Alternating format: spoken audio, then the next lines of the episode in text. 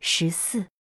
实际上，高翔只是挂了个政委的空名，开过大会的第二天就回高阳去了，把这个新成立的支队的全部工作留给高庆山，还要他负起整个县的地方责任来，留下李佩忠做个助手，主要是叫他管动员会的事。支队部就设在县城，过去公安局的大院里。从国民党官员警察逃跑了。这个以前十分森严威武的机关，就只剩不了一个大空院。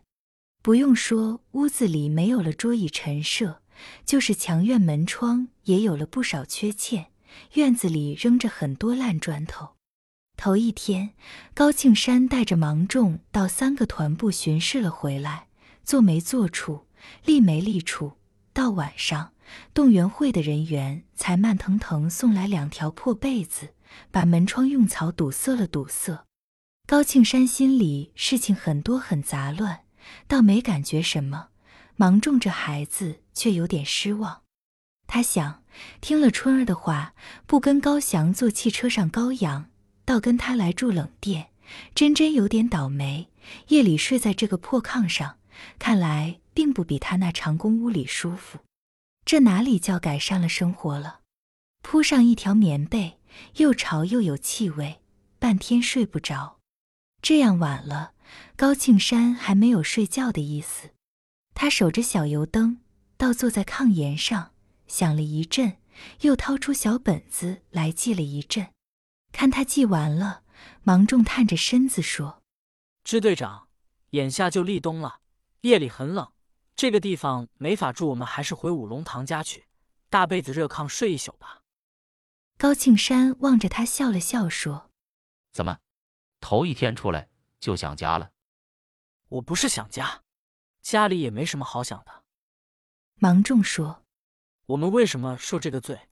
今儿个你横竖都看见了，高八他们住的什么院子，占的什么屋子，铺的什么，盖的什么？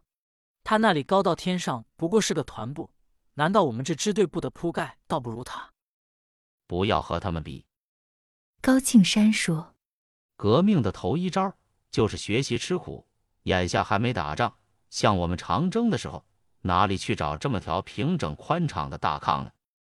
芒种听不进去，翻了个身，脸冲里睡去了。高庆山把余下的一条被子给他盖在身上。芒种迷糊着眼说：“你不盖？我了。”高庆山说。我总有十年不盖被子睡觉了，还有你这枪不能这么随便乱扔啊！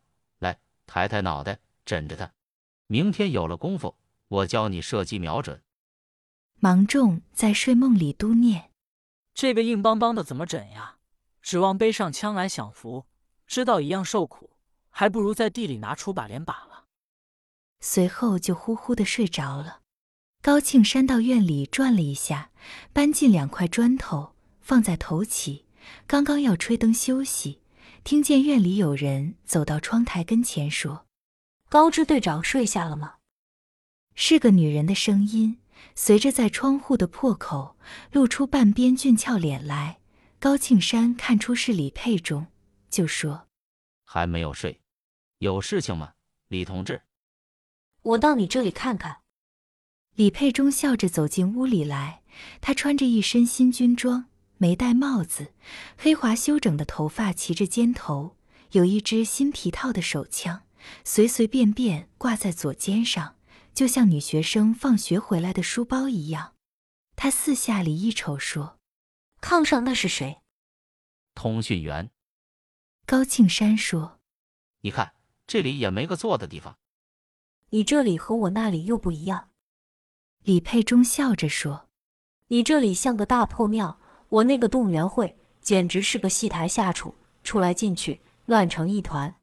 这里的工作为什么这样落后呀？比起高阳来，可就差远了。高翔同志撂下就走，也不替我们解决困难。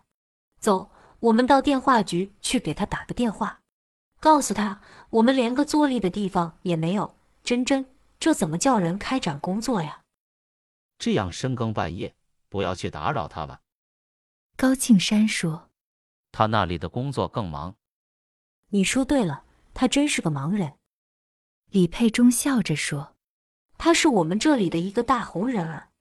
他没来的时候，我们这些土包子们只知道猛着头动员群众，动员武装，见不到文件，也得不到指示。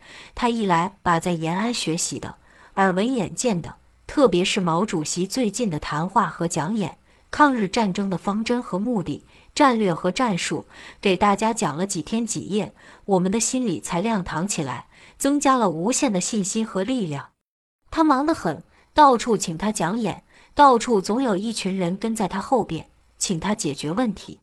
高翔同志又有精力，又有口才，资格又老，历史又光荣，又是新从革命的圣地毛主席的身边来的，我们对他真有说不出的尊敬。他还给我们讲过红军长征的故事，提到了你，高支队长，你的历史更光荣。你给我讲个长征的故事吧，你亲身经历了的，一定更动人。高庆山笑了笑说：“十年的功夫，不是行军就是作战，走的道多，经历的困苦艰难也多，可是，一时不知道从哪里讲起。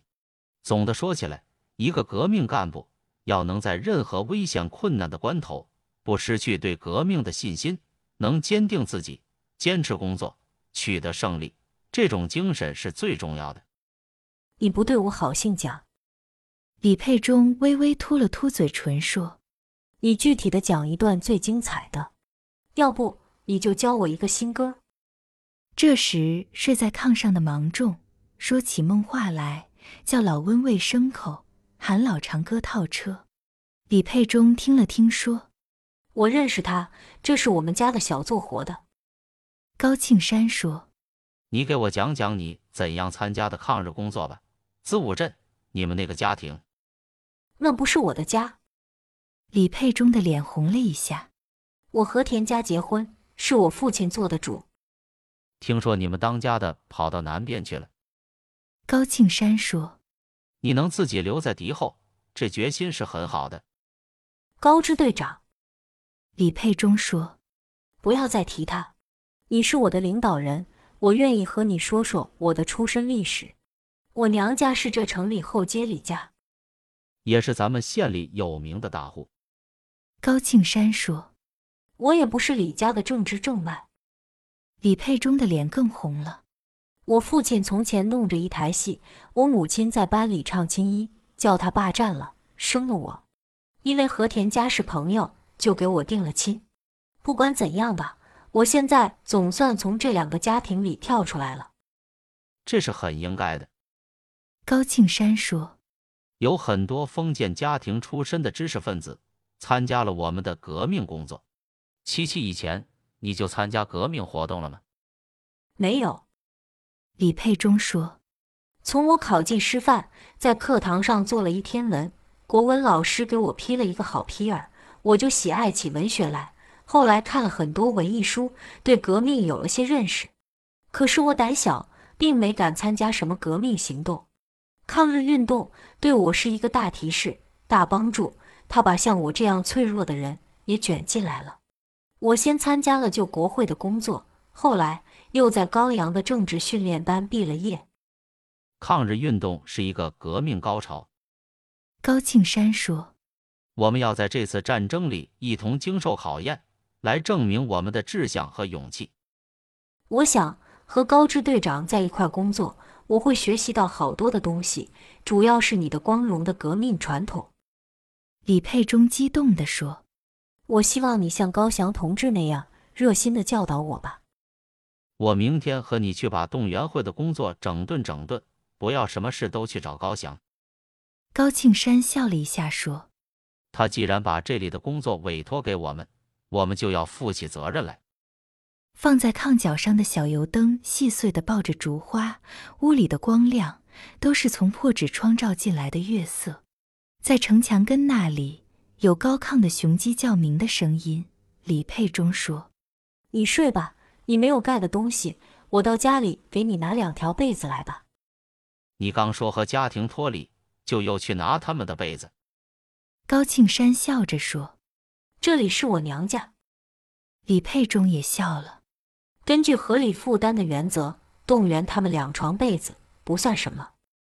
高庆山说不用，李佩中就小声唱着歌走了。